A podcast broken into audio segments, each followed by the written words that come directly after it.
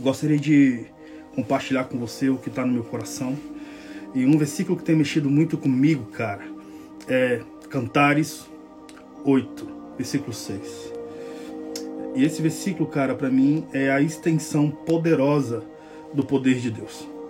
E também traz a tradução fenomenológica do amor de Deus. Cantares, nós temos uma contundente expressão de Salomão, quando ele diz: Porque o amor é maior que a morte, e a compaixão mais poderoso do que o inferno. Ele diz: Porque o amor é mais forte que a morte, e a compaixão mais poderosa que o inferno. E cara, esse versículo tem cravado no meu peito durante esses dias e hoje vim a calhar de forma muito poderosa aqui no Transformando Lágrimas em Salmos por alguns motivos, cara. Ontem, para quem acompanhou a live, viu que uma galera levantou a mão e disse: "Eu quero, eu quero restabelecer minha aliança com Jesus". Uma galera levantou a mão aqui na live ontem e disse: "Cara, eu quero sim ter um contato mais profundo com a eternidade. E eu pedi para muitas pessoas escreverem suas histórias para mim. E muitas mandaram suas histórias. Cara, o que tem de irmãos vivendo esgotamentos emocionais, síndromes do pânico, desejo suicida, enfim, são incontáveis pessoas. E muitas pessoas estão sendo alcançadas por esse micro momento que nós estamos aqui, na verdade, uma pequena possibilidade perdão, um pequeno momento onde a possibilidade de Deus pode vir, cara, e transformar de forma radical o coração e o interior. E foi inevitável, cara, olhar para essas pessoas, ouvir essas pessoas e ser impactado pelo poder de Deus diante de tudo que o Senhor fez na live de ontem. Hoje então quero que você venha aumentar suas expectativas porque Jesus vai derramar muito. E fundamentado nesse versículo que o amor é mais forte que a morte, é inevitável não me lembrar de um personagem bíblico que, obviamente, ninguém gostaria de ser ele, que, obviamente, ele foi um dos homens mais odiados do Novo Testamento, era um revolucionário contemporâneo de Jesus e ele era o ladrão da cruz. A biografia desse cara pode ser até chamada de a biografia de um canalha, porque ele foi um homem que cometeu crimes intensos, mas no cenário da morte quando a morte veio, provavelmente um homem que só teve companhias de tétricos, companhia de homens que não tinham dignidade social, pela primeira vez em sua vida, ele foi alcançado com uma companhia que trouxe a ele paz.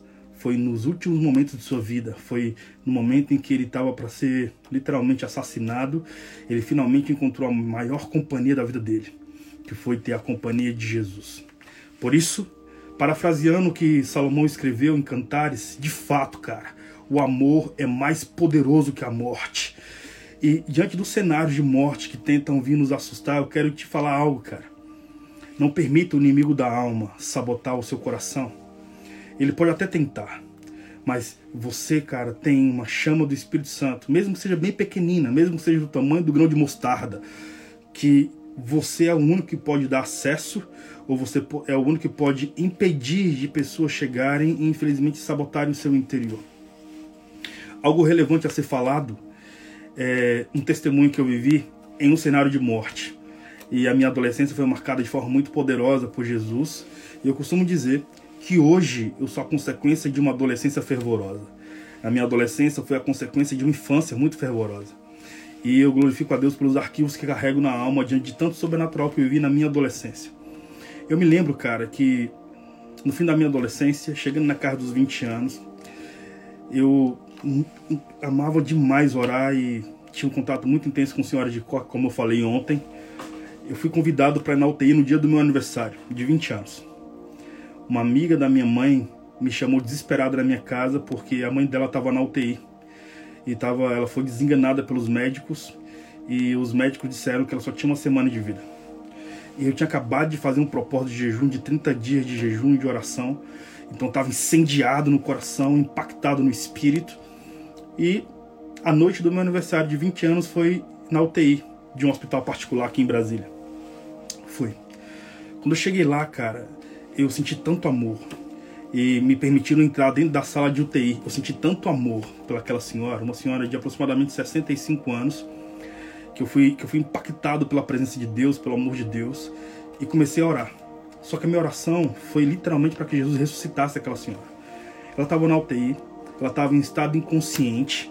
E cara, acredite, mano, uma semana depois, a senhora que foi desenganada pelos médicos, a senhora recebeu alta na UTI. De forma muito curiosa também, três semanas do dia em que eu fui orar pela senhora, a filha que havia me convidado para orar pela mãe havia falecido. E o mais interessante é que quando a mãe dela saiu da UTI, ela estava em perfeito estado. E eu perguntei para ela se ela queria se entregar a Jesus. Eu, na época, muito pentecostal. E, e, e, cara, com aquele coração bem incendiado.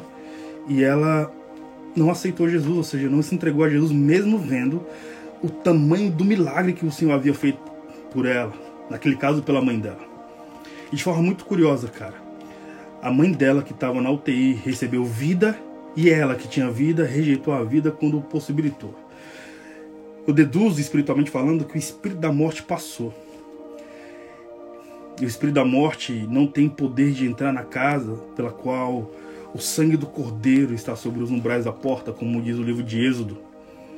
E aquela senhora, cara, quando recebeu a oração, e na, mesmo sendo inconsciente, na inconsciência dela, Jesus tem entrado no coração dela, ela recebeu vida.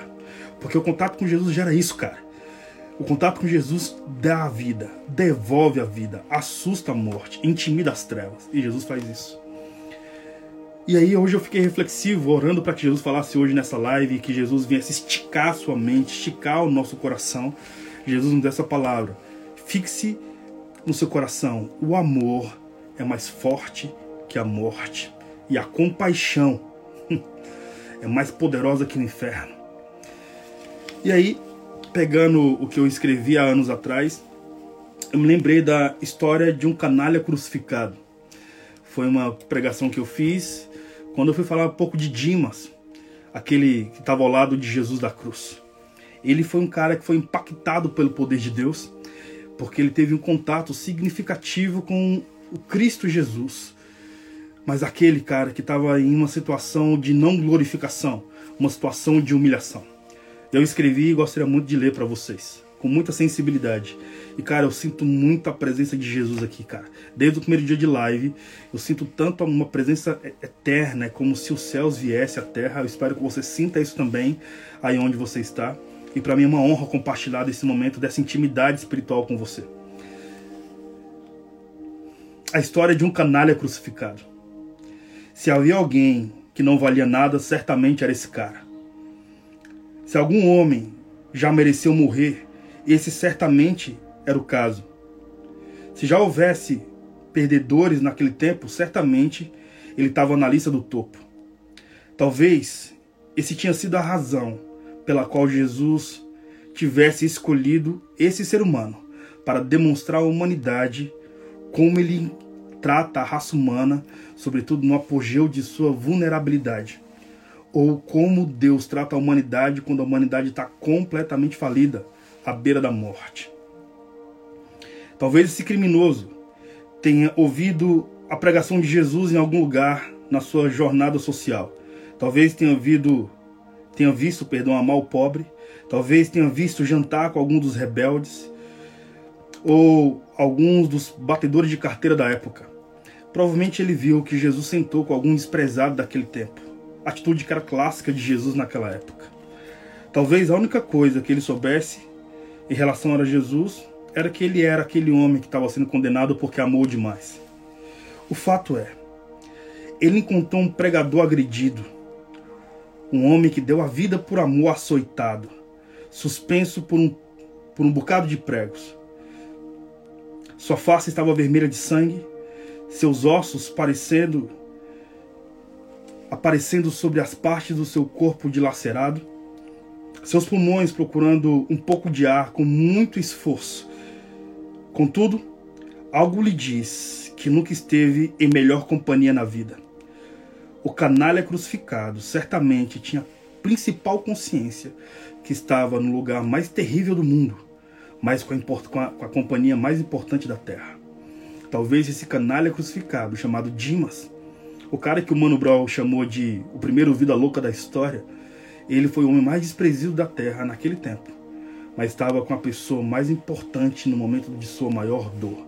Jesus é esse cara que quando nos encontra, geralmente nós não convidamos Jesus para estar conosco nas nossas festas, cara. Geralmente nós também não convidamos Jesus para que ele esteja conosco nos momentos mais felizes, mas muitos de nós, muitos de nós, convidamos Jesus para estar conosco no nosso momento de maior dor. Eu vou dizer uma parada, cara. Nós queremos colocar santos no céu. Jesus fez diferente, Jesus inaugurou o paraíso com ladrão. Por algum motivo, cara, por algum motivo espiritual, nesses últimos tempos, sobretudo de um ano para cá, começaram a difamar a graça e sabotar a graça como se a graça não fosse poderosa.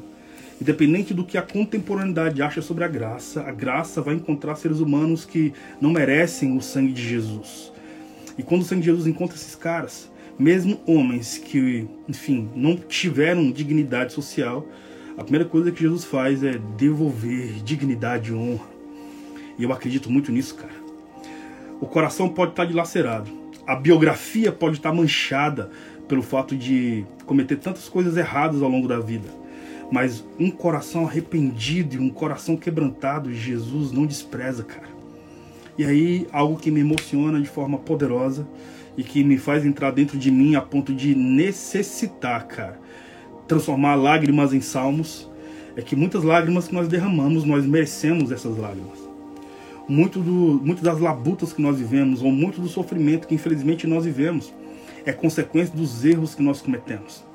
Mas nesses últimos tempos, aqui nessa live, eu, o que eu sinto no meu coração, e eu falo isso confiadamente no Espírito, é como se muitos de nós tivéssemos recebido, alguns anos atrás, o roteiro de Deus para nossa história.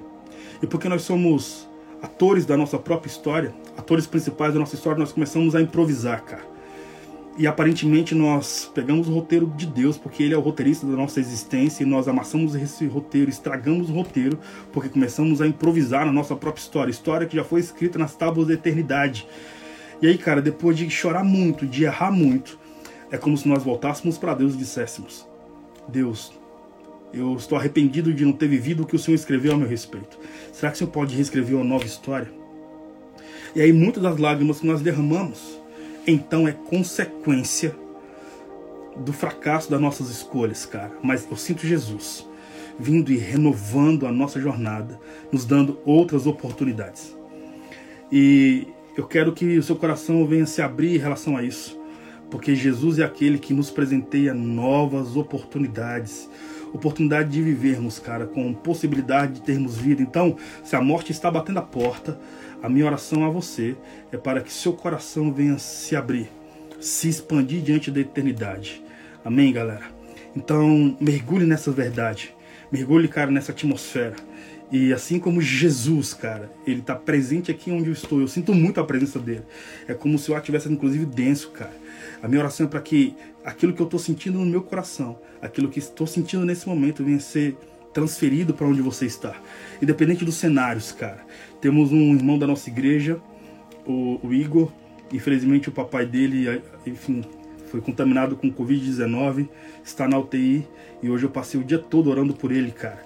E eu declaro pela vida do, do irmão Osmair: o amor é mais forte que a morte. Eu quero que você declare isso, cara, para dentro de você, dentro do seu coração, cara. O amor é mais forte que a morte. Jesus, ele se entregou para morrer por nós, cara. Não para que nós fôssemos condenados, mas para que nós tenhamos ter vida eterna. E que essa configuração de fé e de vida venha ser literalmente, cara, a expansão do reino do céu sobre nós.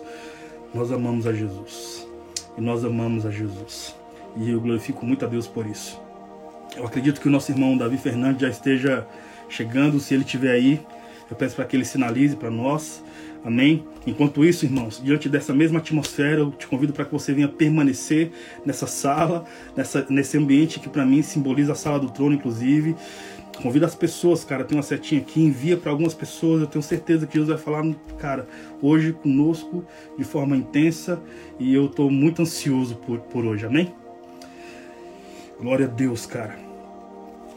Alguém tem algum testemunho para compartilhar diante daquilo que Jesus fez nesses últimos dois dias? Fique à vontade. E enquanto o, o Davi Fernandes não entra, eu quero continuar fluindo com você, debaixo dessa nuvem de bondade. E eu acredito nisso, cara, nesses dias. Quando eu reflito então sobre Dimas, sobre as consequências de, da sua vulnerabilidade social e pela corruptibilidade de uma vida que aparentemente expressava revolução, mas na verdade isso só sabotou a sua existência quando esse cara, cara, que viveu diante da militância de Barbas e que tentava patrocinar a independência de Israel em relação ao Império Romano, cara, a maior revolução que ele encontrou não foi a que foi produzida pelas obras de suas mãos, mas foi aquela que foi patrocinada pelo encontro do amor diante do cenário da morte. Jesus, ele evidencia isso, cara. Vida, fé, graça, sensibilidade e misericórdia. É o que Jesus mais expressa nesses dias. E cara, quando se analisa esse cenário de morte que se encontrou no nosso tempo em relação à Covid-19, é inevitável não observar também o número de quebrantamento diante dessa tela autorrelusiva, diante de tantas lives que foram feitas nesses últimos dias. Na verdade, foi um congestionamento de lives de muitos companheiros de reino, cara, tomados pelo poder de Deus e pelo Espírito Santo, evidenciando vida e declamando salvação. Eu louvo a Deus por isso. Falaram que o Davi Fernandes já está na área. Deixa eu ver onde ele está. Está aqui.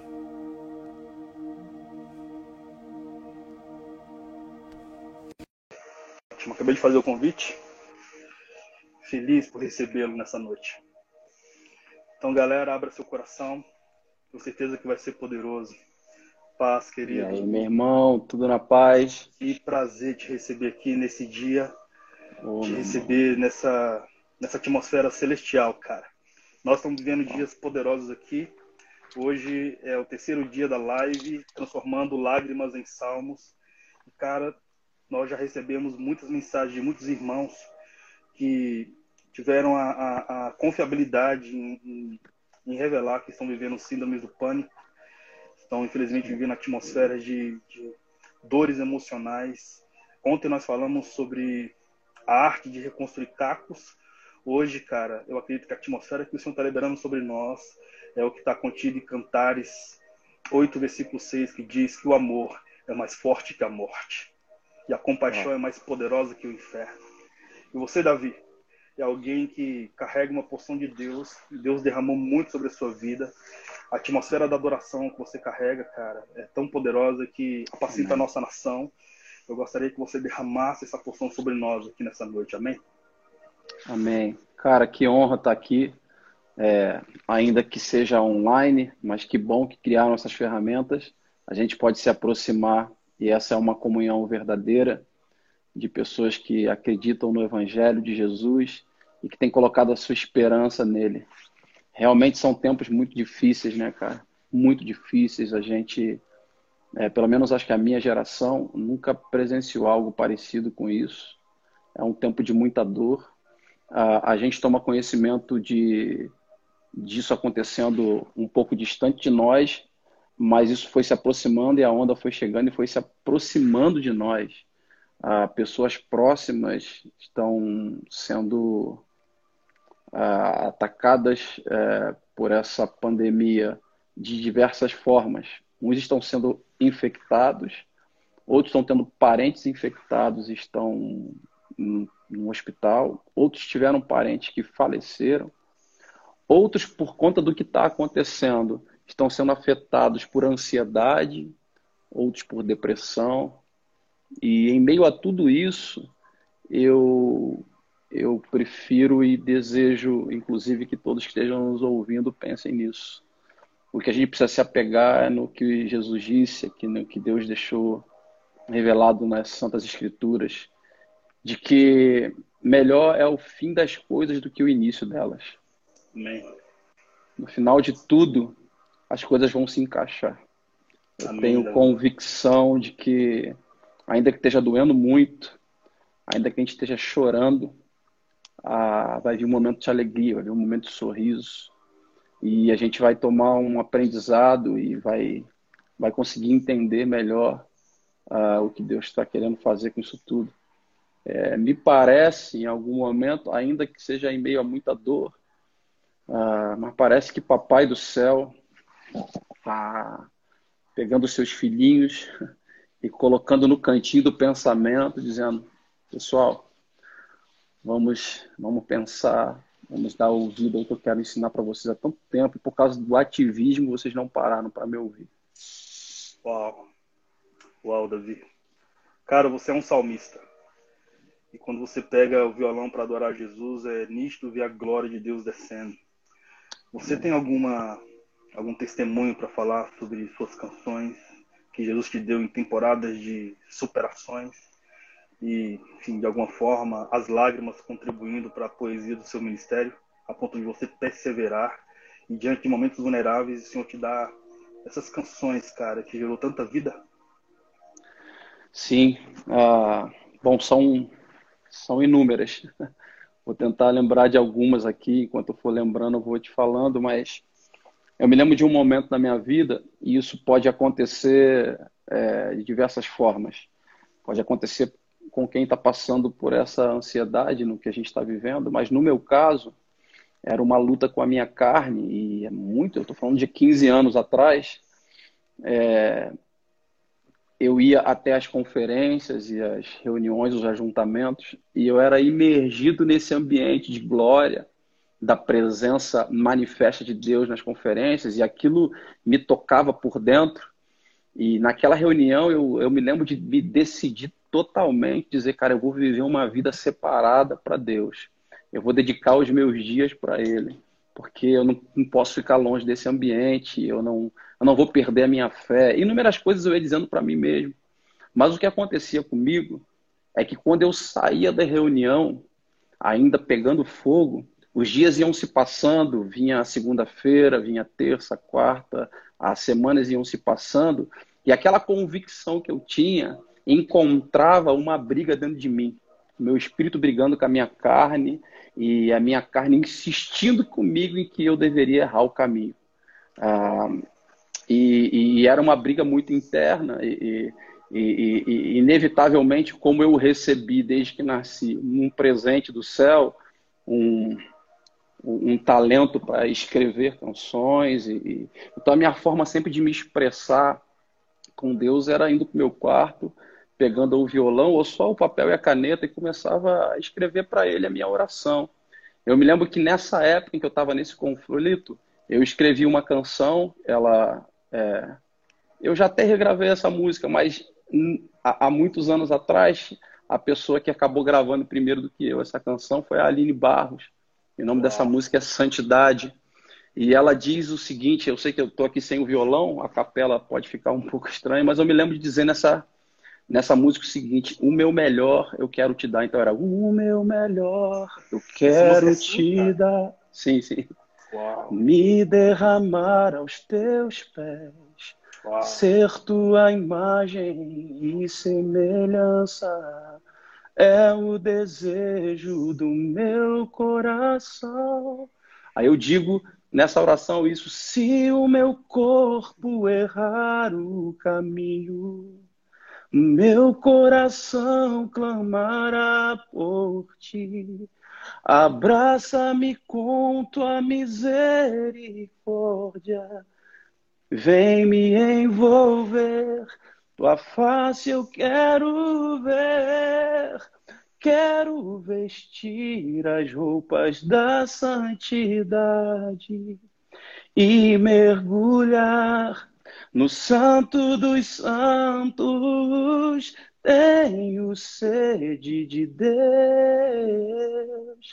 Eu quero conhecer, eu quero exalar mais de Deus. Uau. E eu finalizo dizendo: quero conhecer para exalar mais de Deus. Por quê? Porque eu entendi nesse tempo que só uma reunião, um ajuntamento, uma conferência, uma noite de avivamento, é, não tem o poder que somente o processo diário de conhecer o Senhor e prosseguir em conhecer o Senhor tem e pode causar em nós convicção, fé e alimentar em nós o desejo de permanecer em Deus. Então, essa foi uma das canções que surgiu no momento de lágrimas, no momento em que eu me via nesse conflito quase que a minha fé sendo abalada e eu ficava nessa dúvida. Como pode, se eu estava mergulhado naquele ambiente, se a palavra que eu recebi me tocou profundamente, como pode a minha carne estar nesse conflito? E era essa luta e eu me expressei nessa oração, ela se transformou em uma canção, é uma oração que virou uma canção, dizendo para Deus, eu quero, quero, quero vestir as roupas da santidade, eu quero te conhecer e prosseguir Poderoso. te conhecer para poder zelar mais de Deus e poderoso, Davi. E essa canção, cara, eu não sabia que era sua. Ela compôs um, uma temporada muito especial na minha vida cristã, cara. Eu me lembro que eu ia para um monte, cara, na minha, no fim da minha adolescência. Tá falando de 15 anos, né? E eu, cara, me quebrantava ouvindo a música da Aline Barros. Eu tô tão feliz em saber que é sua, cara. Poxa, que poderoso, mano. Uau, glória a Deus. E, cara, que alegria. Eu, é, é, muito perceptível que a porção que o Senhor derramou sobre você carrega não apenas uma seriedade, que é uma, uma porção caracterizada dos irmãos da sua geração, sua geração de ministros. Uhum. É, qual é a sua, a sua experiência com Deus que marcou seu íntimo? Eu estou te fazendo uma pergunta bem, bem íntima, espiritualmente falando. Lembra quando Jacó estava no Peniel e quem tem um encontro com Deus geralmente sempre sai mancando, cara. Isso aconteceu com, com, com Jacó. E qual foi a sua experiência que você teve com Deus, cara, que te marcou? Eu sei que você tem seus filhos também, seus filhos são levitas, né? eles são adoradores. Eu gostaria isso. que você compartilhasse isso, cara, esses momentos de, de, de, encontro com Deus que te marcaram profundamente e que também sim. te possibilitou marcar a sua vida com outros salmos. Sim, sim. É, bom, é, é verdade, você falou, eu sou pai de dois meninos, sou casado com, com a Cristiane, e nós somos os pais do Caleb e Josh. O Caleb está com 14 anos agora, e o Josh está com 12. Ah, eles foram mergulhados nesse ambiente caseiro nosso de adoração, e isso agora recentemente está se tornando público, né? É, meu coração, inclusive, está transbordando de alegria e gratidão a Deus essa, essa semana agora, terça-feira passada, é, se iniciou um, um, uma caminhada dos meus dois filhos, ainda com tanta, tão pouca idade. Eles lançaram o primeiro single deles, e o tema desse single se chama Te Seguirei Até o Fim. Que frase boa para começar uma caminhada com Jesus, declarando que vão seguir Jesus até o fim. Estou uh, lançando eles como uma flecha em direção ao alvo, ah, cheio, de, cheio de expectativa de estar conseguindo passar o bastão. Algumas pessoas me perguntam, Davi, como que é, é ter sucesso? E, e eu digo, bom, sucesso é muito diferente de fama. Tem gente procurando fama. Mas sucesso, na sua essência, é ser bem sucedido naquilo que você foi chamado para fazer. E também tem a ver com deixar sucessores, né? Então, eu estou muito feliz e acredito que estou obtendo sucesso por ver a forma como meus filhos estão tocando já a geração deles.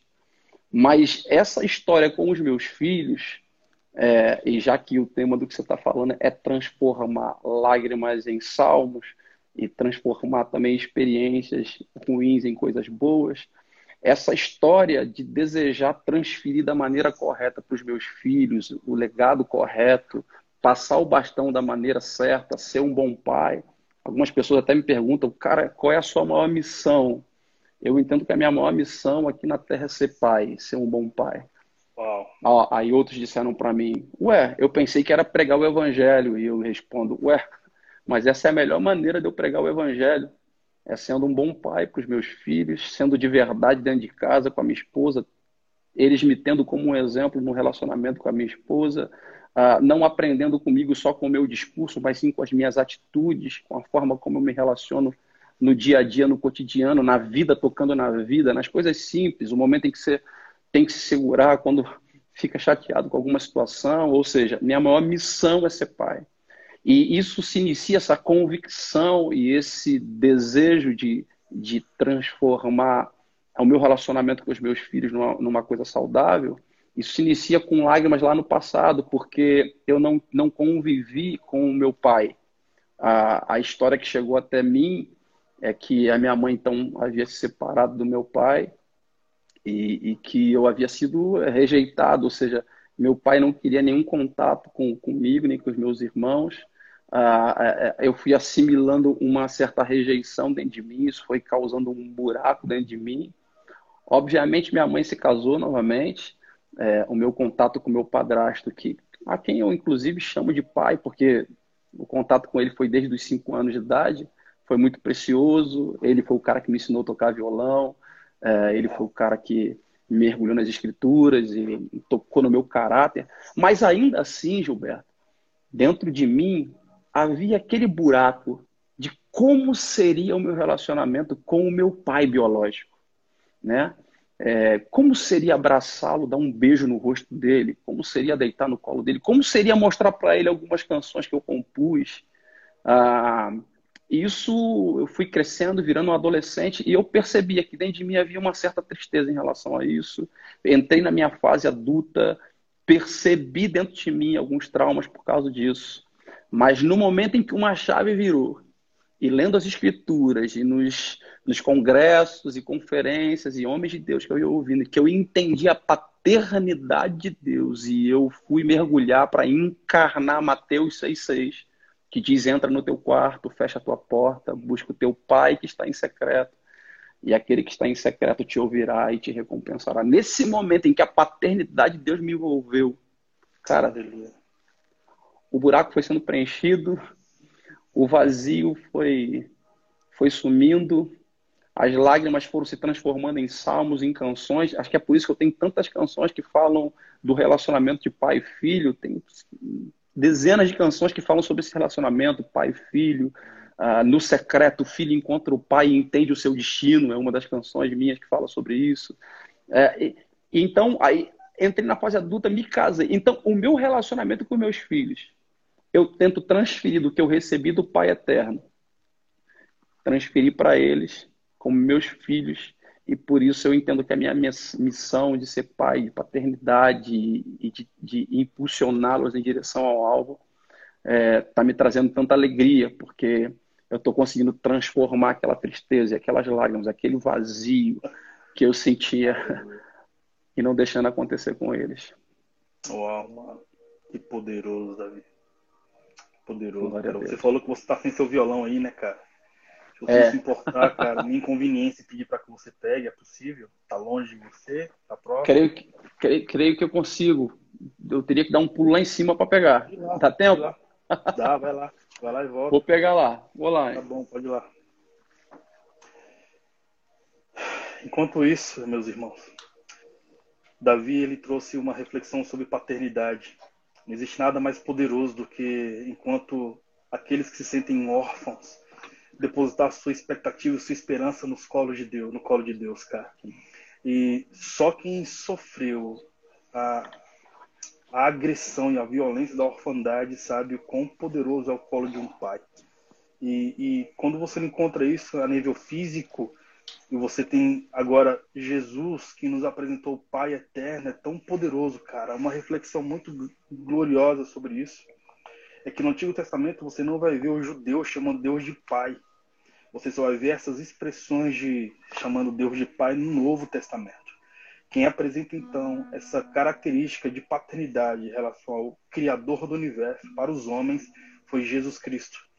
Então, diante de toda essa expressão, saiba de algo, cara. Não sei como você vive, não sei se você se sente rejeitado, inclusive pelos seus pais. Eu tenho uma convicção, cara. Jesus, ele é tão poderoso que nessa noite ele está repaginando e está nos dando a oportunidade de nós reencontrarmos o acesso à paternidade divina.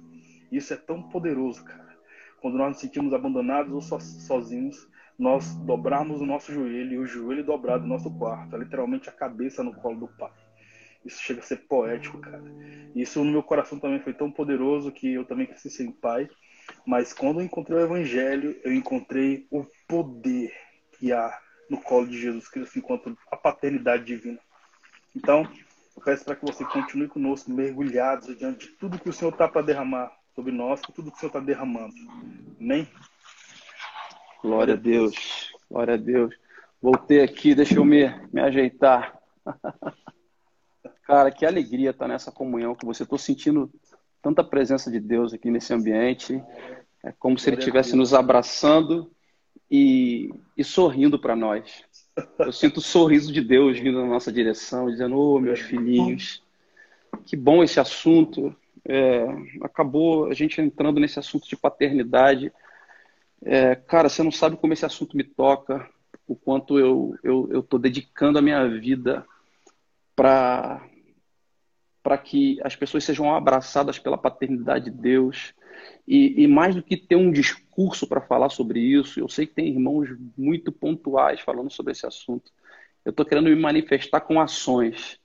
Eu estou querendo é, é, é, comunicar a paternidade de Deus sendo um bom pai para os meus filhos.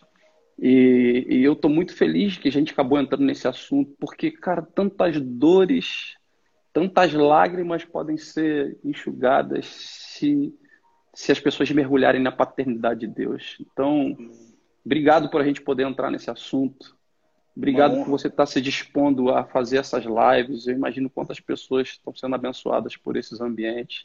E que honra poder compartilhar junto com você, porque reconheço a tua seriedade na construção do que você está fazendo aqui na Terra, cara. Obrigado. É, honra é minha, Deus. Por gentileza, derrame sobre nós, cara, essa porção. Aleluia. Eu queria falar sobre essa canção que eu vou cantar agora. É, é, é, o nome dessa canção é Céu e Terra se Encontram. Ah, alguns anos atrás, essa, eu estava num ambiente é, de, de poucas pessoas, era uma manhã, aliás, era uma tarde. Era uma tarde, num local, um acampamento, e eu estava com alguns amigos de ministério, estava o Diene, estava o Tiago Pedrini, quem mais estava comigo nesse dia? O? Não, o Jonatas não estava. Mas a gente estava num ambiente compartilhando uma mensagem, um ambiente de adoração com alguns jovens. E, e nesse ambiente estava tão intensa a presença da glória de Deus em que nós começamos a liberar alguns espontâneos. E nesse momento eu, eu comecei a declarar isso para Deus, esses espontâneos ali. Né? E, e, o que me deixou feliz depois que eu vi que esse espontâneo se transformou em uma canção e que essa canção acabou tocando centenas de milhares. Hoje mesmo eu compartilhei um, um post dizendo que essa música Céu e Terra se encontram. No YouTube passou de 10 milhões de pessoas que foram tocadas por essa mensagem cantada. Ah, e imagino que mais milhões de pessoas nos ajuntamentos por onde nós passamos e também no seu quarto secreto, pessoas que levantaram seus altares particulares. Mas ainda com tudo isso, que fica no meu coração é a gratidão e, e o meu espírito queimando por entender que eu sou só apenas um servo que, que assim como, como um garçom serve alimento, no início, quando essa música foi composta, de repente eu estava servindo só algumas dezenas de pessoas. Agora são milhões, mas ainda assim eu sou apenas um servo servindo. É... E o que me deixa feliz de ter composto essa canção e outras que eu vim compondo depois. Porque eu me lembro de um conflito e de repente tem alguém te assistindo aí e que está envolvido com música e de repente compõe algumas canções. Eu me lembro de uma época em que eu, ah, por perceber o meu talento de compor e querendo servir minha geração, eu queria caprichar demais na poesia, nos acordes, em como que ia ficar isso para emocionar as pessoas. E isso gerou um certo conflito dentro de mim uma época. Ah, eu queria fazer bem feito, e não há nenhum mal em querer fazer bem feito, mas me parecia uma preocupação demais em mostrar o meu talento dentro da música, quando na verdade eu consegui virar uma chave dentro de mim e deixar que as coisas fluíssem de uma maneira mais natural. Então, vários momentos de espontâneos, ah, mergulhados em ambientes da glória de Deus, surgiram canções como essa, que é a música Céu e Terra se encontram. Aleluia. Ei,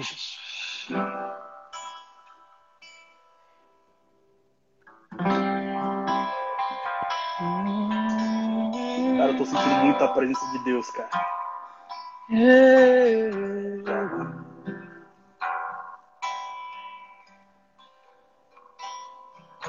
Rei do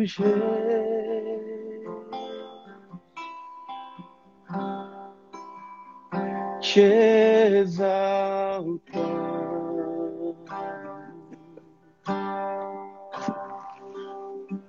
Rei dos reis.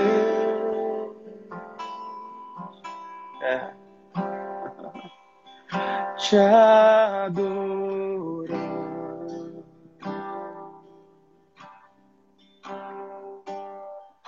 Vem e toma o teu lugar aqui. Vem e toma o teu lugar aqui. Vem e toma o teu lugar aqui. Rei da glória, vem e toma o teu lugar aqui. É. Céu e terra se encontram alinhando o seu plano, o universo estremece, o leão rugiu no trono, o céu e terra se encontram alinhando o seu plano, o universo estremece, o leão rugiu no trono, vem e toma o teu lugar aqui. Vem e toma o teu lugar. Você que está aí na sua casa agora assistindo essa live, levante as suas mãos junto conosco, feche os seus olhos e faz essa oração ao Senhor. Peça a Ele. Vem e toma o teu lugar aqui na minha casa, Senhor. Vem e toma o teu lugar na minha família. Vem, vem. Vem sobre o Brasil, Rei da Glória. Vem e toma o teu lugar aqui na terra.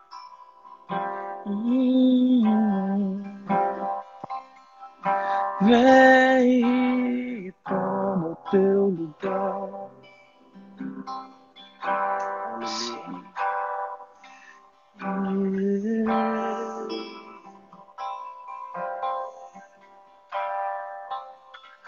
Vem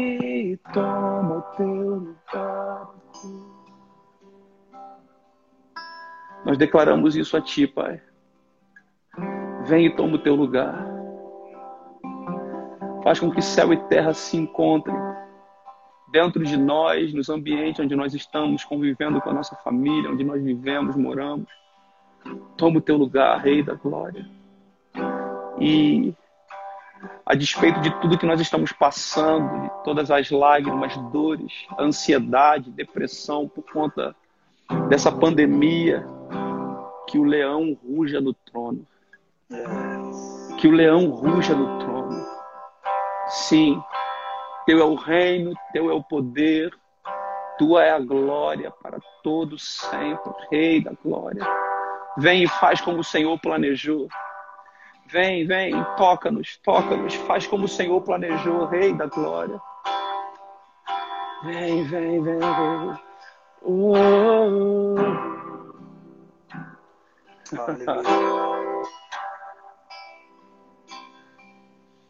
Fazer o que nem o homem fez, vem fazer. O que a história nunca viu, vem cumprir o descrito em Joel. Aviva-nos, aviva-nos, vem fazer o que nenhum homem fez, vem fazer.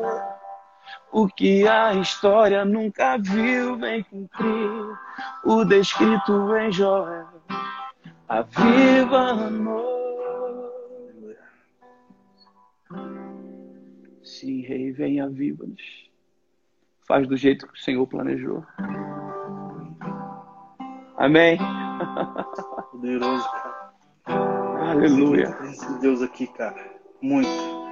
Muito. Glória a Deus. Existe uma nuvem de bondade aqui. É você que está nos assistindo. Você vem abrir o seu coração, cara, e receber a porção de Deus para hoje, o maná de Deus para hoje. Aparentemente, nesse tempo tão, tão nublado que infelizmente assusta a terra, Jesus tem palavras diárias, cara, para que a gente venha resistir o dia mal E a Bíblia diz que basta cada dia o seu mal. E Jesus, ele sempre vem com a bondade dos seus. É. nessa noite, cara, nesse momento, é o que eu sinto no meu coração, no meu espírito. Jesus nos selando de bondade, assustando de morte. Que, e que ele venha ser aquele repaginar a nossa biografia a partir do sangue dele. Sempre digo, o sangue de Jesus é tão fenomenológico, cara, que quando nos suja, nos faz mais brancos que a neve. É. uh! É isso. Aleluia. Aleluia. Oh! Meu. Deus. A terra clama. Oh! A terra chama, chama chama mais uma vez. Queremos o céu descer. Hum. É. Terra tá clamando. Terra tá clamando, Gilberto. Terra tá clamando. Vem, Rei da Glória, toca-nos, toca-nos, toca-nos. Davi, canta aquela canção que você, que você ministrou primeiro, que a Aline, Aline Barros gravou. Vamos finalizar debaixo dessa nuvem de bondade, dessa declamação. Eu precisaria do capotraste aqui agora, por causa do tom. Mas... Minha voz está. Minha voz tá. Sem problema. De repente canta ela a capela, então. Porque se tem um capotraste aqui eu não vou conseguir. Mas que bom, cara. Que bom. Eu, eu, eu, eu vejo algo muito especial nesse ambiente que você está gerando nessas lives e, e vamos, vamos compartilhar essa canção, então. Meu melhor, eu quero te dar, me derramar aos teus pés ser tua imagem e semelhança é o desejo do meu coração. Se o meu corpo errar o caminho, meu coração clamará por ti. Abraça-me com tua misericórdia, vem me envolver.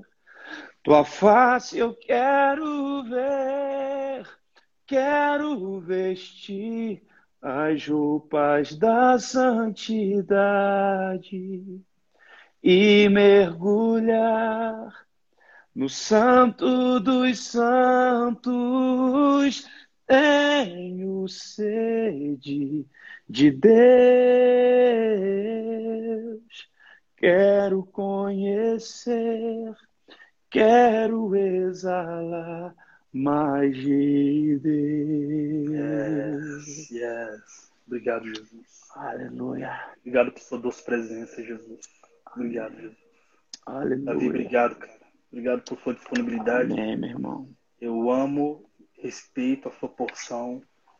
Eu me quebranto diante daquilo que Jesus derrama através de você. Feliz, feliz por esse tempo. Me sinto privilegiado por essa live.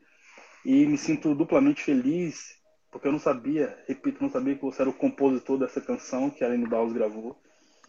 Cara, você é um salmista, cara. Seu coração vinha transbordar. Tem um amigo chamado William Guilherme, a porção que ele carrega é muito semelhante à sua. E ele sempre diz o seguinte, cara: Eu sou ministro que ministra para uma plateia de um homem só. Oh, é isso. É Jesus. E que, é isso. E é isso que eu também vejo na sua, na sua jornada, cara. Muito obrigado. Amém. Enfim, pode, peço para que você gentilmente libere suas últimas palavras para essa galera que está ouvindo porque você é uma referência, cara, de salmista na nossa nação. E eu glorifico a Deus por isso. Amém, amém. Eu quero voltar ao que a gente falou no início. O fim das coisas é melhor do que o início. Pode estar doendo agora, você pode estar chorando agora. Transforme isso em palavras de gratidão, ainda em meio à dor. Mas já seja grato desde agora, porque no fim das coisas, você vai ver que, ainda que esteja doendo, ele vai transformar isso em sorriso nos teus lábios. Permaneça firme e constante nele. Não desanime. Deus está contigo. Amém. Deus abençoe, amigo. Foi uma honra. Amém, meu irmão. Gratidão demais pelo seu coração tão entregue a Jesus. Glória a Deus. Vamos seguir juntos. Vamos. Amém? Que a gente veja com os nossos olhos a próxima geração pegando, É. pegando aquilo que a gente está gerando e seguindo em frente da maneira correta. Amém? Amém. Amém, querido. Uma honra ter você aqui. Que o Pai te abençoe. Amém. Paz. Paz. Abraço a todos aí da live. Amém. Paz. Amém. Glória a Deus. A, a você que permanece comigo aqui na live, já estamos finalizando. Glorifico a Deus por esse tempo com Davi. Glorifico a Deus, cara, por você estar conosco até, até então. Que porção de Deus, que tempo poderoso. Que a paternidade do Senhor venha ser uma carruagem que te carrega. Sempre se lembre de algo, cara. A mesa onde Jesus senta é a mesa onde Jesus é rei. Nessa mesa, se senta filho.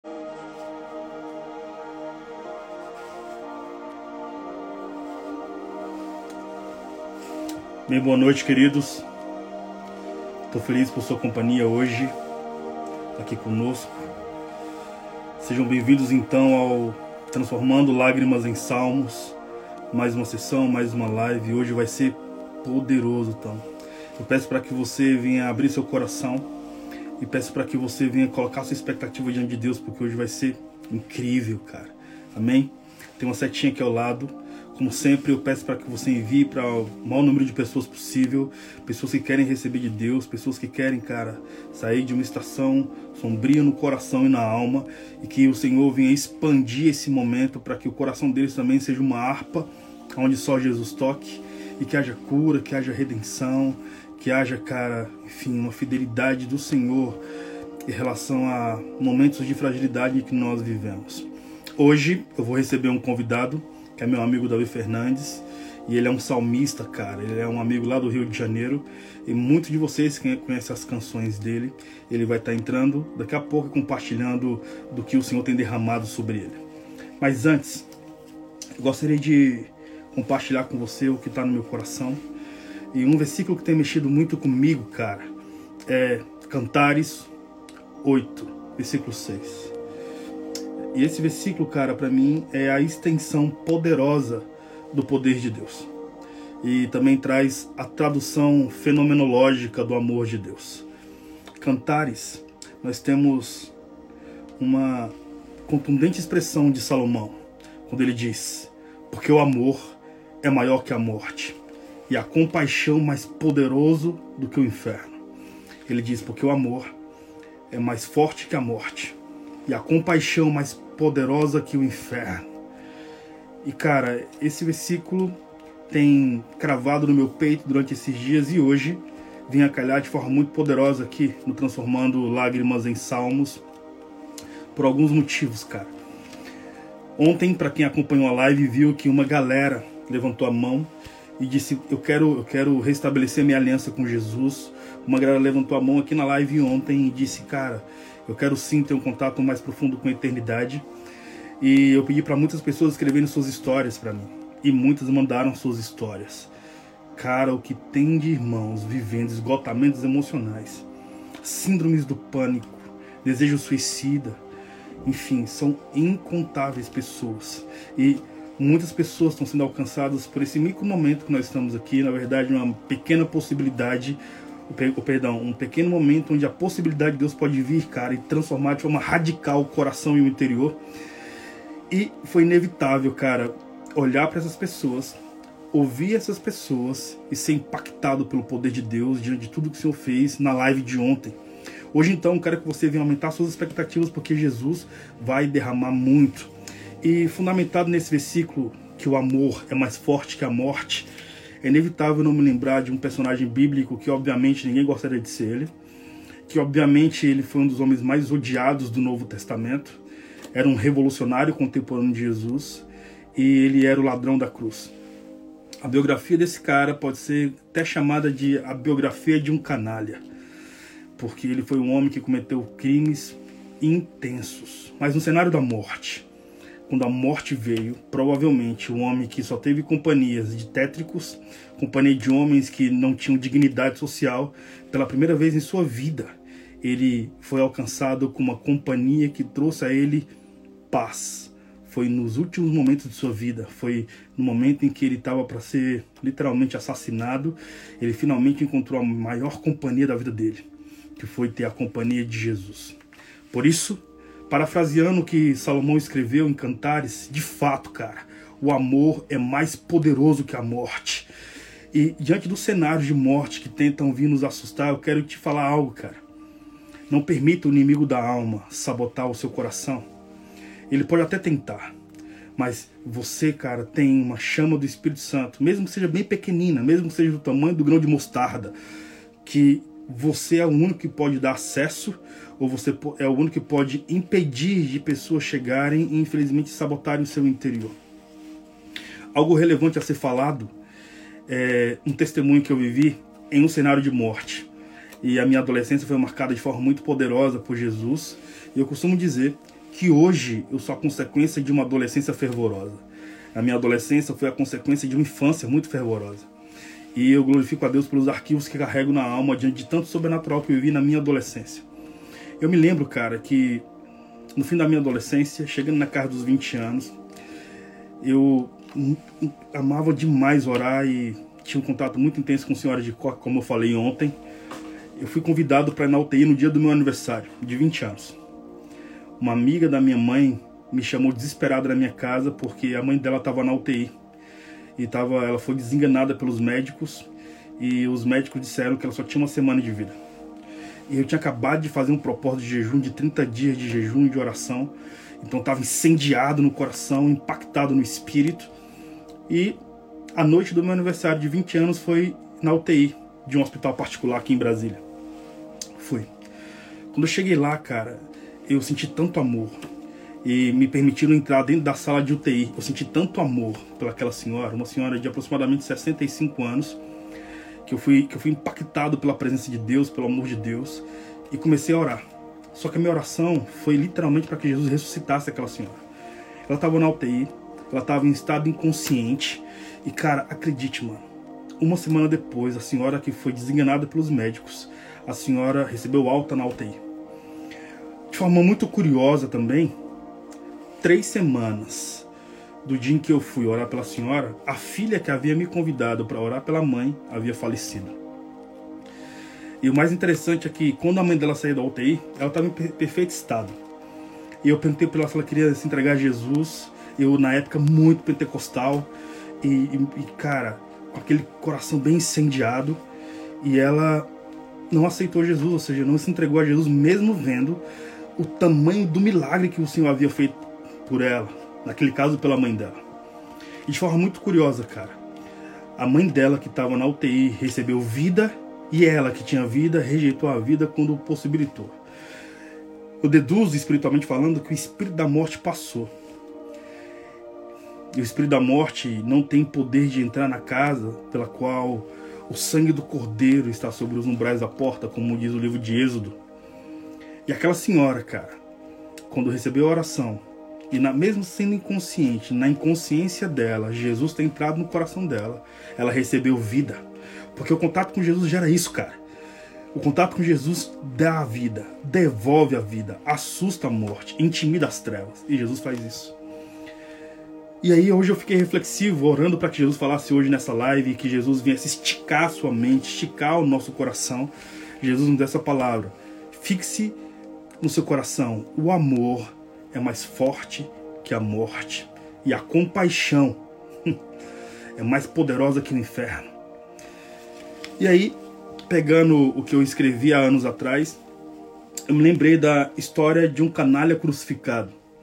Foi uma pregação que eu fiz quando eu fui falar um pouco de Dimas, aquele que estava ao lado de Jesus da cruz. Ele foi um cara que foi impactado pelo poder de Deus, porque ele teve um contato significativo com o Cristo Jesus. Mas aquele cara que estava em uma situação de não glorificação, uma situação de humilhação. Eu escrevi e gostaria muito de ler para vocês, com muita sensibilidade. E cara, eu sinto muito a presença de Jesus aqui, cara. Desde o primeiro dia de live, eu sinto tanto uma presença eterna, é como se os céus viessem à terra. Eu espero que você sinta isso também aí onde você está. E para mim é uma honra compartilhar desse momento, dessa intimidade espiritual com você. A história de um canalha crucificado.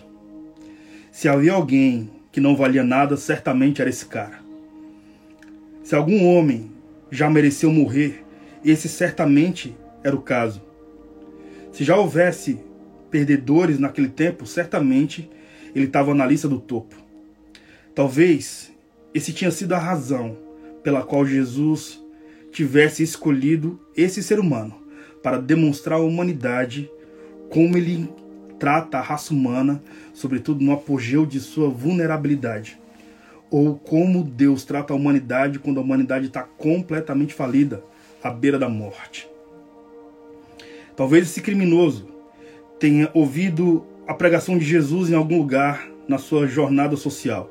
Talvez tenha ouvido tenha visto, perdão, amar o pobre, talvez tenha visto jantar com algum dos rebeldes ou alguns dos batedores de carteira da época. Provavelmente ele viu que Jesus sentou com algum desprezado daquele tempo, atitude que era clássica de Jesus naquela época. Talvez a única coisa que ele soubesse em relação a Jesus era que ele era aquele homem que estava sendo condenado porque amou demais. O fato é, ele encontrou um pregador agredido, um homem que deu a vida por amor açoitado, suspenso por um, por um bocado de pregos. Sua face estava vermelha de sangue, seus ossos parecendo aparecendo sobre as partes do seu corpo dilacerado, seus pulmões procurando um pouco de ar com muito esforço. Contudo, algo lhe diz que nunca esteve em melhor companhia na vida. O canalha crucificado certamente tinha principal consciência que estava no lugar mais terrível do mundo, mas com a, com a, com a companhia mais importante da terra. Talvez esse canalha crucificado, chamado Dimas, o cara que o Mano Brown chamou de o primeiro vida louca da história, ele foi o homem mais desprezível da terra naquele tempo, mas estava com a pessoa mais importante no momento de sua maior dor. Jesus é esse cara que quando nos encontra, geralmente nós não convidamos Jesus para estar conosco nas nossas festas, cara. Geralmente nós também não convidamos Jesus para que ele esteja conosco nos momentos mais felizes, mas muitos de nós, muitos de nós, convidamos Jesus para estar conosco no nosso momento de maior dor. Eu vou dizer uma parada, cara. Nós queremos colocar santos no céu. Jesus fez diferente, Jesus inaugurou o paraíso com ladrão por algum motivo, cara, por algum motivo espiritual, nesses últimos tempos, sobretudo de um ano para cá, começaram a difamar a graça e sabotar a graça como se a graça não fosse poderosa. Independente do que a contemporaneidade acha sobre a graça, a graça vai encontrar seres humanos que não merecem o sangue de Jesus. E quando o sangue de Jesus encontra esses caras, mesmo homens que, enfim, não tiveram dignidade social, a primeira coisa que Jesus faz é devolver dignidade e honra. E eu acredito muito nisso, cara. O coração pode estar dilacerado. A biografia pode estar manchada pelo fato de cometer tantas coisas erradas ao longo da vida.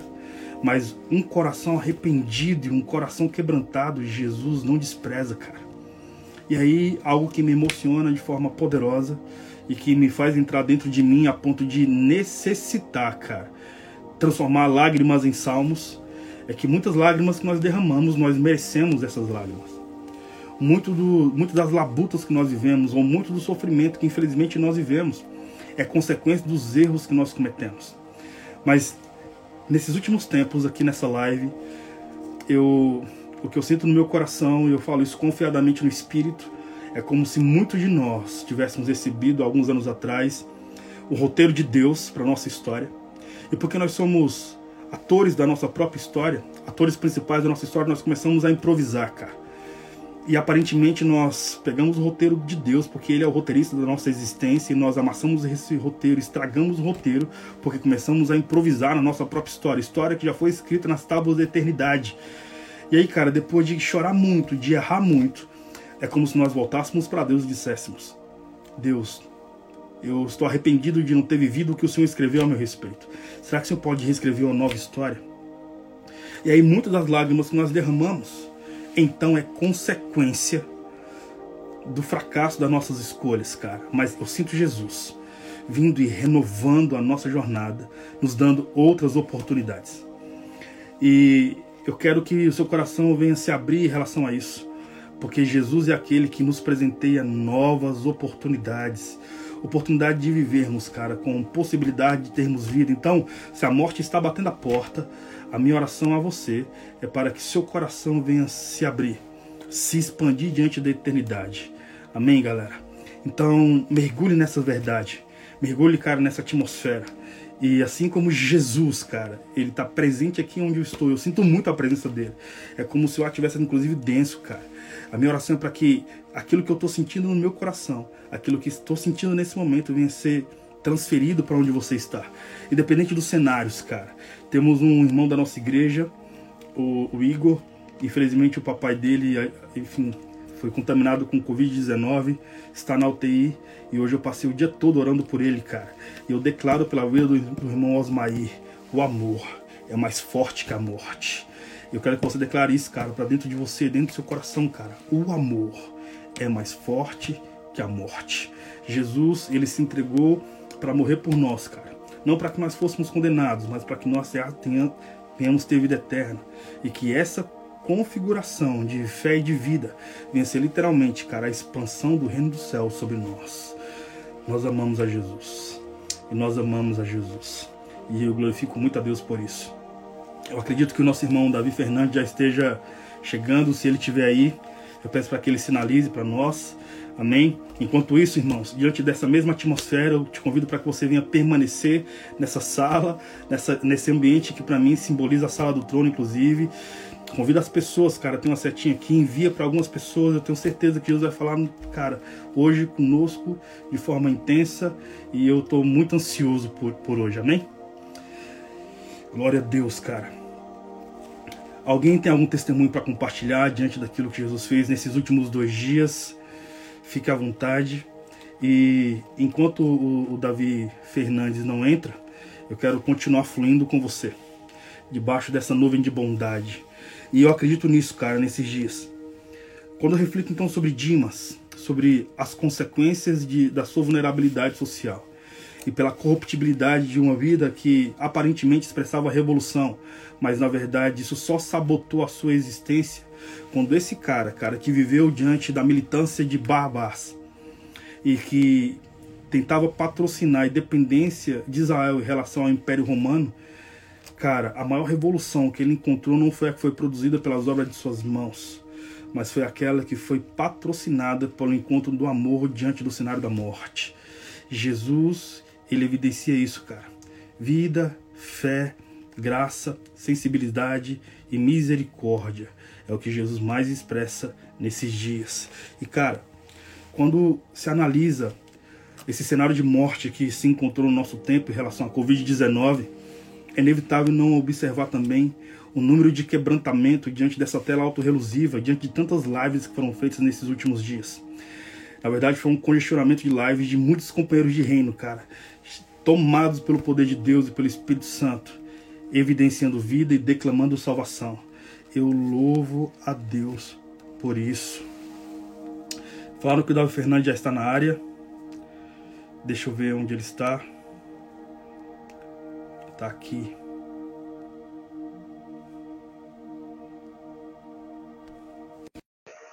Acabei de fazer o convite. Feliz por recebê-lo nessa noite. Então, galera, abra seu coração. Com certeza que vai ser poderoso. Paz, querido. E aí, meu irmão, tudo na paz. Que prazer te receber aqui nesse dia. Oh, te receber irmão. nessa, nessa atmosfera celestial, cara. Nós estamos vivendo dias poderosos aqui. Hoje é o terceiro dia da live, transformando lágrimas em salmos. E, cara, nós já recebemos muitas mensagens de muitos irmãos que tiveram a, a, a confiabilidade em, em, em, revelar que estão vivendo síndromes do pânico, estão infelizmente vivendo atmosferas de, de dores emocionais. Ontem nós falamos sobre a arte de reconstruir cacos. Hoje, cara, eu acredito que a atmosfera que o Senhor está liberando sobre nós é o que está contido em Cantares 8, versículo 6, que diz que o amor é mais forte que a morte e a compaixão é, é mais poderosa que o inferno. E você, Davi, é alguém que carrega uma porção de Deus, Deus derramou muito sobre a sua vida. A atmosfera da adoração que você carrega, cara, é tão poderosa que apacita a nossa nação. Eu gostaria que você derramasse essa porção sobre nós aqui nessa noite, amém? Amém. Cara, que honra estar aqui, é, ainda que seja online, mas que bom que criaram essas ferramentas. A gente pode se aproximar e essa é uma comunhão verdadeira de pessoas que acreditam no Evangelho de Jesus e que têm colocado a sua esperança nele. Realmente são tempos muito difíceis, né, cara? Muito difíceis. A gente, é, pelo menos acho que a minha geração, nunca presenciou algo parecido com isso. É um tempo de muita dor. A, a gente toma conhecimento de disso acontecendo um pouco distante de nós, mas isso foi se aproximando e a onda foi chegando e foi se aproximando de nós ah, pessoas próximas estão sendo ah, atacadas eh, por essa pandemia de diversas formas. Uns estão sendo infectados, outros estão tendo parentes infectados e estão no hospital, outros tiveram parentes que faleceram, outros, por conta do que está acontecendo, estão sendo afetados por ansiedade, outros por depressão, e em meio a tudo isso, eu eu prefiro e desejo, inclusive, que todos que estejam nos ouvindo pensem nisso. O que a gente precisa se apegar é no que Jesus disse, aqui no que Deus deixou revelado nas Santas Escrituras, de que melhor é o fim das coisas do que o início delas. Amém. No final de tudo, as coisas vão se encaixar. Eu Amém. tenho convicção de que ainda que esteja doendo muito, ainda que a gente esteja chorando, ah, vai vir um momento de alegria, vai vir um momento de sorriso, e a gente vai tomar um aprendizado e vai, vai conseguir entender melhor ah, o que Deus está querendo fazer com isso tudo. É, me parece, em algum momento, ainda que seja em meio a muita dor, ah, mas parece que Papai do Céu está pegando seus filhinhos e colocando no cantinho do pensamento, dizendo: pessoal, vamos, vamos pensar, vamos dar ouvido ao que eu quero ensinar para vocês há tanto tempo, e por causa do ativismo vocês não pararam para me ouvir. Uau, uau, Davi. Cara, você é um salmista. E quando você pega o violão para adorar Jesus, é nítido ver a glória de Deus descendo. Você tem alguma algum testemunho para falar sobre suas canções? Que Jesus te deu em temporadas de superações e, enfim, de alguma forma, as lágrimas contribuindo para a poesia do seu ministério, a ponto de você perseverar e diante de momentos vulneráveis, o Senhor te dá essas canções, cara, que gerou tanta vida? Sim, ah, bom, são, são inúmeras. Vou tentar lembrar de algumas aqui, enquanto eu for lembrando, eu vou te falando, mas eu me lembro de um momento na minha vida, e isso pode acontecer é, de diversas formas. Pode acontecer com quem está passando por essa ansiedade no que a gente está vivendo, mas no meu caso, era uma luta com a minha carne, e é muito, eu estou falando de 15 anos atrás, é, eu ia até as conferências e as reuniões, os ajuntamentos, e eu era imergido nesse ambiente de glória, da presença manifesta de Deus nas conferências e aquilo me tocava por dentro. E naquela reunião eu, eu me lembro de me decidir totalmente, dizer, cara, eu vou viver uma vida separada para Deus. Eu vou dedicar os meus dias para Ele, porque eu não, não, posso ficar longe desse ambiente, eu não, eu não vou perder a minha fé. Inúmeras coisas eu ia dizendo para mim mesmo. Mas o que acontecia comigo é que quando eu saía da reunião, ainda pegando fogo, os dias iam se passando, vinha a segunda-feira, vinha a terça, a quarta, as semanas iam se passando, e aquela convicção que eu tinha encontrava uma briga dentro de mim. Meu espírito brigando com a minha carne e a minha carne insistindo comigo em que eu deveria errar o caminho. Ah, e, e, era uma briga muito interna e, e, e, inevitavelmente, como eu recebi desde que nasci um presente do céu, um, um talento para escrever canções. E, então, a minha forma sempre de me expressar com Deus era indo para o meu quarto, pegando o violão ou só o papel e a caneta e começava a escrever para ele a minha oração. Eu me lembro que nessa época em que eu estava nesse conflito, eu escrevi uma canção, ela. É, eu já até regravei essa música, mas há muitos anos atrás, a pessoa que acabou gravando primeiro do que eu essa canção foi a Aline Barros. O nome dessa música é Santidade.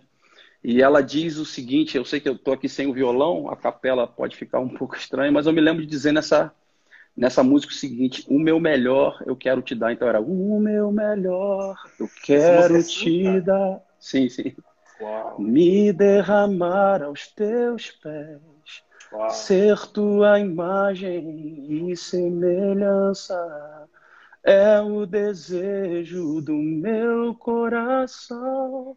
Aí eu digo nessa oração isso: se o meu corpo errar o caminho, meu coração clamará por ti. Abraça-me com tua misericórdia, vem me envolver. Tua face eu quero ver. Quero vestir as roupas da santidade e mergulhar no Santo dos Santos. Tenho sede de Deus.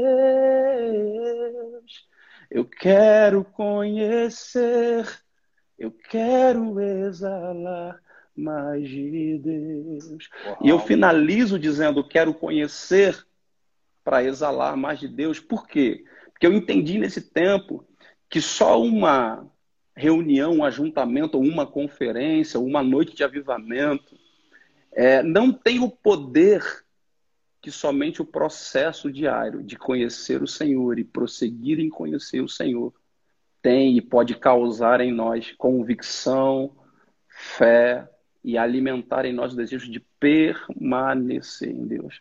Então, essa foi uma das canções que surgiu no momento de lágrimas, no momento em que eu me via nesse conflito, quase que a minha fé sendo abalada, e eu ficava nessa dúvida: como pode, se eu estava mergulhado naquele ambiente, se a palavra que eu recebi me tocou profundamente, como pode a minha carne estar nesse conflito?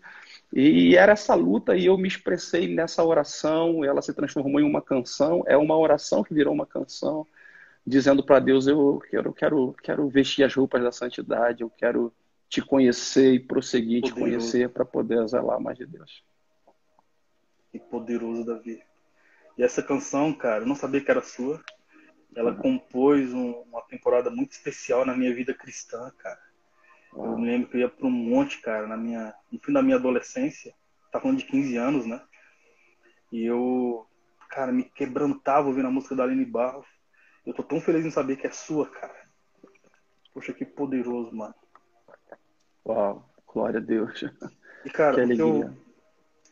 É, é, muito perceptível que a porção que o Senhor derramou sobre você carrega não apenas uma seriedade, que é uma, uma porção caracterizada dos irmãos da sua geração, sua geração de ministros. Uhum. É, qual é a sua, a sua experiência com Deus que marcou seu íntimo?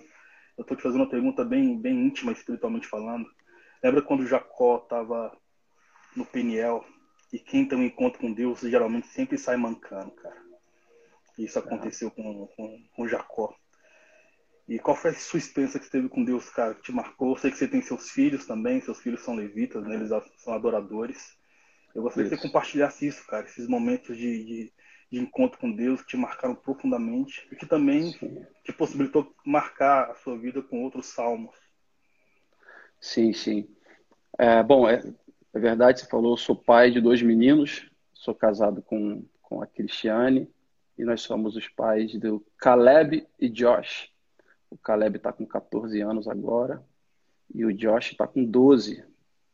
Ah, eles foram mergulhados nesse ambiente caseiro nosso de adoração e isso agora recentemente está se tornando público, né?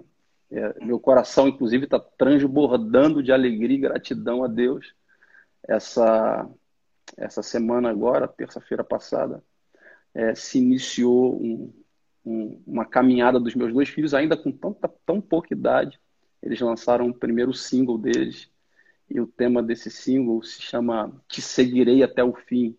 Que frase boa para começar uma caminhada com Jesus, declarando que vão seguir Jesus até o fim. Estou uh, lançando eles como uma flecha em direção ao alvo, uh, cheio de cheio de expectativa de estar conseguindo passar o bastão. Algumas pessoas me perguntam, Davi, como que é, é ter sucesso? E, e eu digo, bom, sucesso é muito diferente de fama. Tem gente procurando fama. Mas sucesso na sua essência é ser bem sucedido naquilo que você foi chamado para fazer. E também tem a ver com deixar sucessores, né? Então, eu estou muito feliz e acredito que estou obtendo sucesso por ver a forma como meus filhos estão tocando já a geração deles.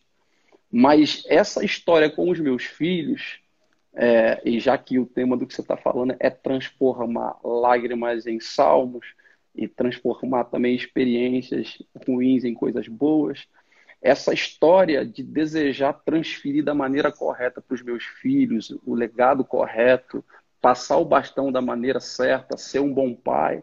Algumas pessoas até me perguntam, cara, qual é a sua maior missão? Eu entendo que a minha maior missão aqui na Terra é ser pai, ser um bom pai. Uau. Aí outros disseram para mim, ué, eu pensei que era pregar o evangelho. E eu respondo, ué, mas essa é a melhor maneira de eu pregar o evangelho. É sendo um bom pai para os meus filhos, sendo de verdade dentro de casa com a minha esposa, eles me tendo como um exemplo no relacionamento com a minha esposa, uh, não aprendendo comigo só com o meu discurso, mas sim com as minhas atitudes, com a forma como eu me relaciono no dia a dia, no cotidiano, na vida, tocando na vida, nas coisas simples, o momento em que você tem que se segurar quando fica chateado com alguma situação, ou seja, minha maior missão é ser pai. E isso se inicia, essa convicção e esse desejo de, de transformar o meu relacionamento com os meus filhos numa, numa coisa saudável, isso se inicia com lágrimas lá no passado, porque eu não, não convivi com o meu pai. A, a história que chegou até mim é que a minha mãe, então, havia se separado do meu pai e, e que eu havia sido rejeitado, ou seja, meu pai não queria nenhum contato com, comigo, nem com os meus irmãos. Ah, eu fui assimilando uma certa rejeição dentro de mim, isso foi causando um buraco dentro de mim. Obviamente, minha mãe se casou novamente, é, o meu contato com meu padrasto, que, a quem eu inclusive chamo de pai, porque o contato com ele foi desde os cinco anos de idade, foi muito precioso. Ele foi o cara que me ensinou a tocar violão, é, ele foi o cara que mergulhou nas escrituras e tocou no meu caráter. Mas ainda assim, Gilberto, dentro de mim havia aquele buraco de como seria o meu relacionamento com o meu pai biológico, né? É, como seria abraçá-lo, dar um beijo no rosto dele? Como seria deitar no colo dele? Como seria mostrar para ele algumas canções que eu compus? Ah, isso eu fui crescendo, virando um adolescente, e eu percebia que dentro de mim havia uma certa tristeza em relação a isso. Entrei na minha fase adulta, percebi dentro de mim alguns traumas por causa disso. Mas no momento em que uma chave virou, e lendo as escrituras, e nos, nos congressos e conferências e homens de Deus que eu ia ouvindo, que eu entendi a paternidade de Deus e eu fui mergulhar para encarnar Mateus 6,6, que diz: entra no teu quarto, fecha a tua porta, busca o teu pai que está em secreto, e aquele que está em secreto te ouvirá e te recompensará. Nesse momento em que a paternidade de Deus me envolveu, cara, o buraco foi sendo preenchido, o vazio foi, foi sumindo, as lágrimas foram se transformando em salmos, em canções. Acho que é por isso que eu tenho tantas canções que falam do relacionamento de pai e filho. Tem dezenas de canções que falam sobre esse relacionamento, pai filho. Uh, no secreto, o filho encontra o pai e entende o seu destino. É uma das canções minhas que fala sobre isso. É, e, então, aí entrei na fase adulta, me casei. Então, o meu relacionamento com meus filhos eu tento transferir do que eu recebi do Pai Eterno, transferir para eles como meus filhos, e por isso eu entendo que a minha missão de ser pai, de paternidade e de, de impulsioná-los em direção ao alvo está é, tá me trazendo tanta alegria, porque eu estou conseguindo transformar aquela tristeza, aquelas lágrimas, aquele vazio que eu sentia e não deixando acontecer com eles. Uau, mano. Que poderoso, Davi. Poderoso, cara. Você falou que você tá sem seu violão aí, né, cara? Se você é. se importar, cara, minha inconveniência pedir para que você pegue, é possível? Tá longe de você? Tá próximo? Creio que, creio, creio que eu consigo. Eu teria que dar um pulo lá em cima para pegar. Lá, Dá tempo? Dá, vai lá. Vai lá e volta. Vou pegar lá. Vou lá. Tá bom, pode ir lá. Enquanto isso, meus irmãos, Davi ele trouxe uma reflexão sobre paternidade. Não existe nada mais poderoso do que enquanto aqueles que se sentem órfãos depositar sua expectativa, sua esperança nos colos de Deus, no colo de Deus, cara. E só quem sofreu a, a agressão e a violência da orfandade sabe o quão poderoso é o colo de um pai. E, e quando você encontra isso a nível físico, e você tem agora Jesus que nos apresentou o Pai eterno, é tão poderoso, cara. Uma reflexão muito gloriosa sobre isso é que no Antigo Testamento você não vai ver o judeu chamando Deus de Pai. Você só vai ver essas expressões de chamando Deus de Pai no Novo Testamento. Quem apresenta então essa característica de paternidade em relação ao Criador do universo para os homens foi Jesus Cristo. Então, diante de toda essa expressão, saiba de algo, cara. Não sei como você vive, não sei se você se sente rejeitado, inclusive pelos seus pais. Eu tenho uma convicção, cara. Jesus, ele é tão poderoso que nessa noite ele está repaginando e está nos dando a oportunidade de nós reencontrarmos o acesso à paternidade divina. Isso é tão poderoso, cara. Quando nós nos sentimos abandonados ou so sozinhos, nós dobrarmos o nosso joelho e o joelho dobrado no nosso quarto, é literalmente a cabeça no colo do Pai. Isso chega a ser poético, cara. Isso no meu coração também foi tão poderoso que eu também cresci sem pai. Mas quando eu encontrei o Evangelho, eu encontrei o poder que há no colo de Jesus Cristo enquanto a paternidade divina. Então, eu peço para que você continue conosco, mergulhados diante de tudo que o Senhor está para derramar sobre nós, e tudo que o Senhor está derramando. Amém? Glória a Deus. Glória a Deus. Voltei aqui, deixa eu me, me ajeitar. Cara, que alegria estar nessa comunhão com você. Estou sentindo tanta presença de Deus aqui nesse ambiente. É como se Ele estivesse nos abraçando e, e sorrindo para nós. Eu sinto o sorriso de Deus vindo na nossa direção, dizendo: Ô, oh, meus filhinhos, que bom esse assunto. É, acabou a gente entrando nesse assunto de paternidade. É, cara, você não sabe como esse assunto me toca, o quanto eu estou dedicando a minha vida para para que as pessoas sejam abraçadas pela paternidade de Deus. E, e mais do que ter um discurso para falar sobre isso, eu sei que tem irmãos muito pontuais falando sobre esse assunto. Eu estou querendo me manifestar com ações. Eu estou querendo é, é, é, comunicar a paternidade de Deus sendo um bom pai para os meus filhos. E, e eu estou muito feliz que a gente acabou entrando nesse assunto, porque, cara, tantas dores, tantas lágrimas podem ser enxugadas se se as pessoas mergulharem na paternidade de Deus. Então, obrigado por a gente poder entrar nesse assunto. Obrigado por você estar se dispondo a fazer essas lives. Eu imagino quantas pessoas estão sendo abençoadas por esses ambientes. E que honra poder compartilhar junto com você, porque reconheço a tua seriedade na construção do que você está fazendo aqui na Terra, cara. Obrigado. A honra é minha, Deus. Por gentileza, derrame sobre nós, cara, essa porção. Aleluia. Eu queria falar sobre essa canção que eu vou cantar agora. É, é, é, o nome dessa canção é Céu e Terra se Encontram. Ah, alguns anos atrás, essa, eu estava num ambiente é, de, de poucas pessoas, era uma manhã, aliás, era uma tarde, era uma tarde num local, um acampamento, e eu estava com alguns amigos de ministério, estava o Diene, estava o Tiago Pedrini, quem mais estava comigo nesse dia? O Jon... Não, o Jonatas não estava. Mas a gente estava num ambiente compartilhando uma mensagem, um ambiente de adoração com alguns jovens. E, e nesse ambiente estava tão intensa a presença da glória de Deus, em que nós começamos a liberar alguns espontâneos. E nesse momento eu, eu comecei a declarar isso para Deus, esses espontâneos ali. E, e, o que me deixou feliz depois que eu vi que esse espontâneo se transformou em uma canção e que essa canção acabou tocando centenas de milhares. Hoje mesmo eu compartilhei um, um post dizendo que essa música Céu e Terra se encontram. No YouTube passou de 10 milhões de pessoas que foram tocadas por essa mensagem cantada. Ah, e imagino que mais milhões de pessoas nos ajuntamentos por onde nós passamos e também no seu quarto secreto, pessoas que levantaram seus altares particulares. Mas ainda com tudo isso, que fica no meu coração é a gratidão e, e o meu espírito queimando por entender que eu sou só apenas um servo que, que assim como, como um garçom serve alimento, no início, quando essa música foi composta, de repente eu estava servindo só algumas dezenas de pessoas. Agora são milhões, mas ainda assim eu sou apenas um servo servindo. É... E o que me deixa feliz de ter composto essa canção e outras que eu vim compondo depois? Porque eu me lembro de um conflito e de repente tem alguém te assistindo aí e que está envolvido com música e de repente compõe algumas canções. Eu me lembro de uma época em que eu, ah, por perceber o meu talento de compor e querendo servir minha geração, eu queria caprichar demais na poesia, nos acordes, em como que ia ficar isso para emocionar as pessoas.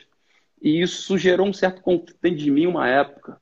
Ah, eu queria fazer bem feito, e não há nenhum mal em querer fazer bem feito, mas me parecia uma preocupação demais em mostrar o meu talento dentro da música, quando na verdade eu consegui virar uma chave dentro de mim e deixar que as coisas fluíssem de uma maneira mais natural.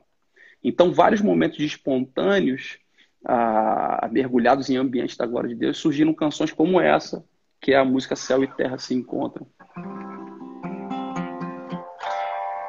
Aleluia. Ei, Cara,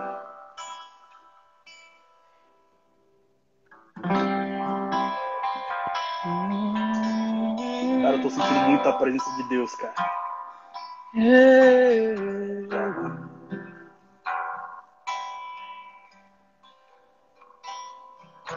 Rei do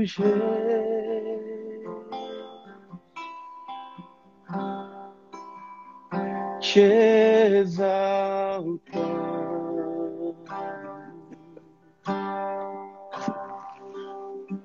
Rei dos reis. É. Te adorar.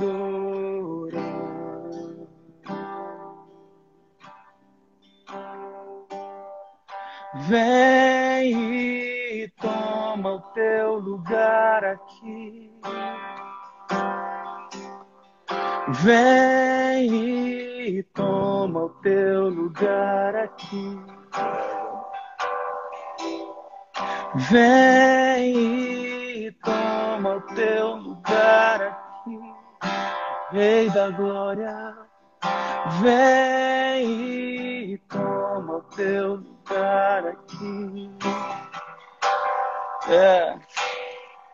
Céu e terra se encontram alinhando o seu plano, o universo estremece, o leão rugiu no trono, céu e terra se encontram alinhando o seu plano, o universo estremece, o leão rugiu no trono, vem e toma o teu lugar aqui.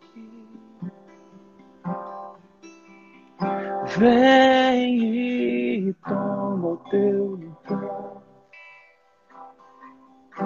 Você que está aí na sua casa agora assistindo essa live, levante as suas mãos junto conosco, feche os seus olhos e faz essa oração ao Senhor. Peça a Ele, vem e toma o teu lugar aqui na minha casa, Senhor.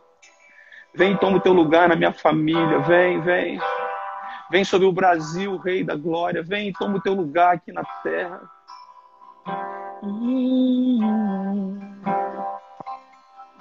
Vem e toma o teu lugar.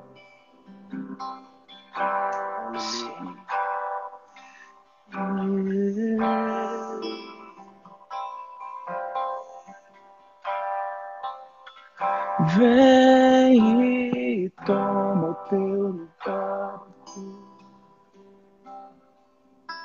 Nós declaramos isso a Ti, Pai. Vem e toma o teu lugar. Faz com que céu e terra se encontrem dentro de nós, nos ambientes onde nós estamos convivendo com a nossa família, onde nós vivemos, moramos. Toma o teu lugar, Rei da Glória. E a despeito de tudo que nós estamos passando, de todas as lágrimas, dores, ansiedade, depressão por conta dessa pandemia, que o leão ruja no trono. Que o leão ruja no trono. Sim, teu é o reino, teu é o poder, tua é a glória para todos sempre, Rei da glória. Vem e faz como o Senhor planejou. Vem, vem, toca-nos, toca-nos, faz como o Senhor planejou, Rei da glória. Vem, vem, vem, vem.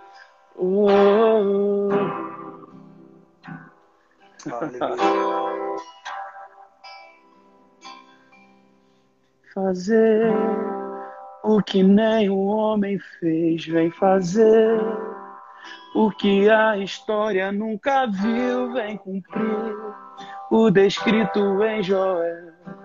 Aviva-nos, aviva-nos, vem fazer o que nenhum homem fez, vem fazer o que a história nunca viu, vem cumprir o descrito em Joel. Aviva-nos. Sim, Rei, vem, aviva-nos. Faz do jeito que o Senhor planejou. Amém. Poderoso, Aleluia. Esse Deus aqui, cara. Muito. Muito. Glória a Deus. Existe uma nuvem de bondade aqui. É você que está nos assistindo. Você vem abrir o seu coração, cara, e receber a porção de Deus para hoje, o maná de Deus para hoje. Aparentemente, é. nesse tempo tão, tão nublado que infelizmente assusta a terra, Jesus tem palavras diárias, cara, para que a gente venha resistir o dia mal. E a Bíblia diz que basta cada dia o seu mal. E Jesus, ele sempre vem com a bondade dos seus filhos. É. Nessa noite, cara, nesse momento, é o que eu sinto no meu coração, no meu espírito. Jesus nos selando de bondade, assustando de morte. Que, que ele venha se repaginar a nossa biografia a partir do sangue dele. Sempre digo, o sangue de Jesus é tão fenomenológico, cara, que quando nos suja, nos faz mais brancos que a neve. É. uh! É isso. Aleluia. Aleluia cara. Oh! Meu Aleluia. Deus. A terra clama. Oh!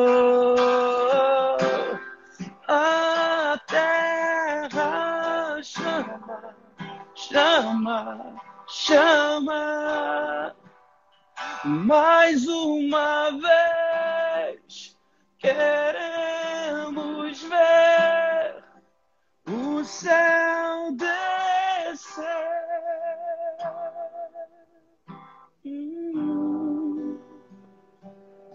É. Terra tá clamando. Terra tá clamando, Gilberto. Terra tá clamando. Vem, Rei da Glória, toca-nos, toca-nos, toca-nos. Davi, canta aquela canção que você que você ministrou primeiro, que a Aline, a Aline Barros gravou. Vamos finalizar debaixo dessa nuvem de bondade, dessa declamação. Eu precisaria do capotraste aqui agora, por causa do tom. Mas... Minha voz está. Minha voz tá. Sem problema. De repente canta ela a capela, então. Porque se tem um capotraste aqui eu não vou conseguir. Mas que bom, cara. Que bom. Eu, eu, eu, eu vejo algo muito especial nesse ambiente que você está gerando nessas lives e, e vamos, vamos compartilhar essa canção então.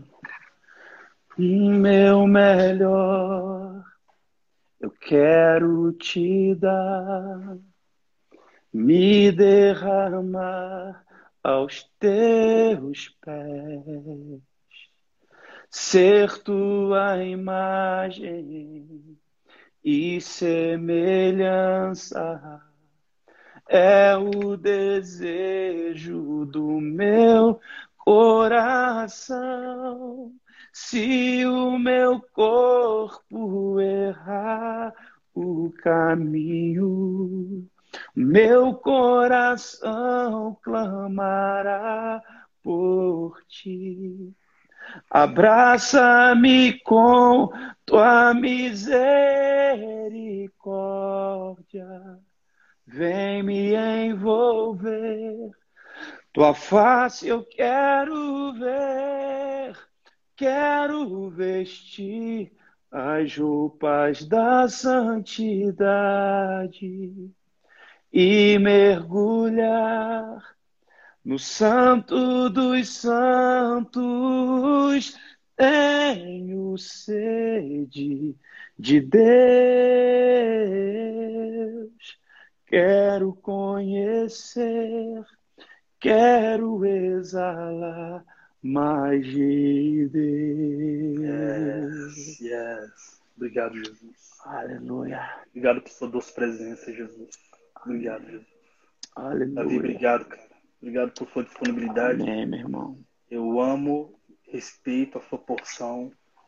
Eu me quebranto diante daquilo que Jesus derrama através de você feliz, feliz por esse tempo, me sinto privilegiado por essa live e me sinto duplamente feliz porque eu não sabia, repito, não sabia que você era o compositor dessa canção que a Aline Baus gravou. Cara, você é um salmista, cara. Seu coração vinha transbordar. Tem um amigo chamado William Guilherme, a porção que ele carrega é muito semelhante à sua. E ele sempre diz o seguinte, cara: Eu sou ministro que ministra para uma plateia de um homem só. Oh, é isso. É Jesus. E que, é isso. E é isso que eu também vejo na sua, na sua jornada, cara. Muito obrigado.